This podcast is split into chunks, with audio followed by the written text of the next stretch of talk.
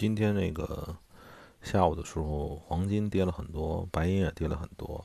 凡是呃以黄以美金计价的东西都在跌，这个是一种什么情况呢？是一种就是说，呃，作为避险，当初作为避险的黄金，现在因为到处都是险，所以无险可避。然后呢，白银的这个东西呢，呃，跟工业的关系很大，所以。跌的话也很正常，呃，主要是今天跟一个朋友聊呢，他说这个，呃，没有能力，这个吃到这次大跌的这个情况，呃，我跟他说呢是这样，就是我也没有机会能力吃很多，呃，吃一点点就不错了，嗯，我跟他说了一个事情是这样，就是有的时候人想象呢，想象这个。想象一种情况，一种能力，就是说那个所谓的力挽狂澜，所谓的在这个呃平时小行情的时候根本就不动，呃碰上大行情的时候，咔嚓一下子是吧？然后下一个重手，一下子就是三年不开张，开张十三年，呃这种情况，这种情况的话，呃我的态度是别奢望这种情况，这种情况一般人。不是说谁搞定谁搞不定的问题，那个不是能力的，那就是运气。也就是说，任何的交易者都差不太多。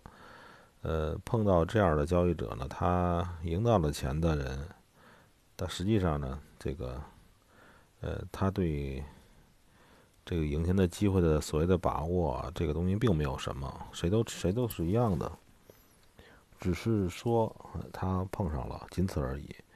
呃，如果抱着一种就是说那个想学习这种能力的方法，我认为这个是完全的不对的。而且呢，就是可能那个这种机会多年有这么一次，呃，不具备普遍性。而且呢，我们要的是平时的一点点的赚小钱儿。那这种情况呢，我一丁点儿都不激动，一丁点儿都不激动。就是说，那个，呃，像那个有的哥们儿说是感觉那个，呃，错过了大的机会，这个我我认为这种想法是完全错误的。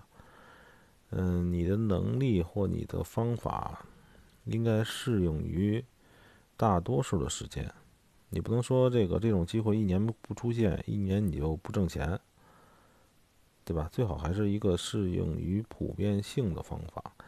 嗯，不要觉得可惜，没什么。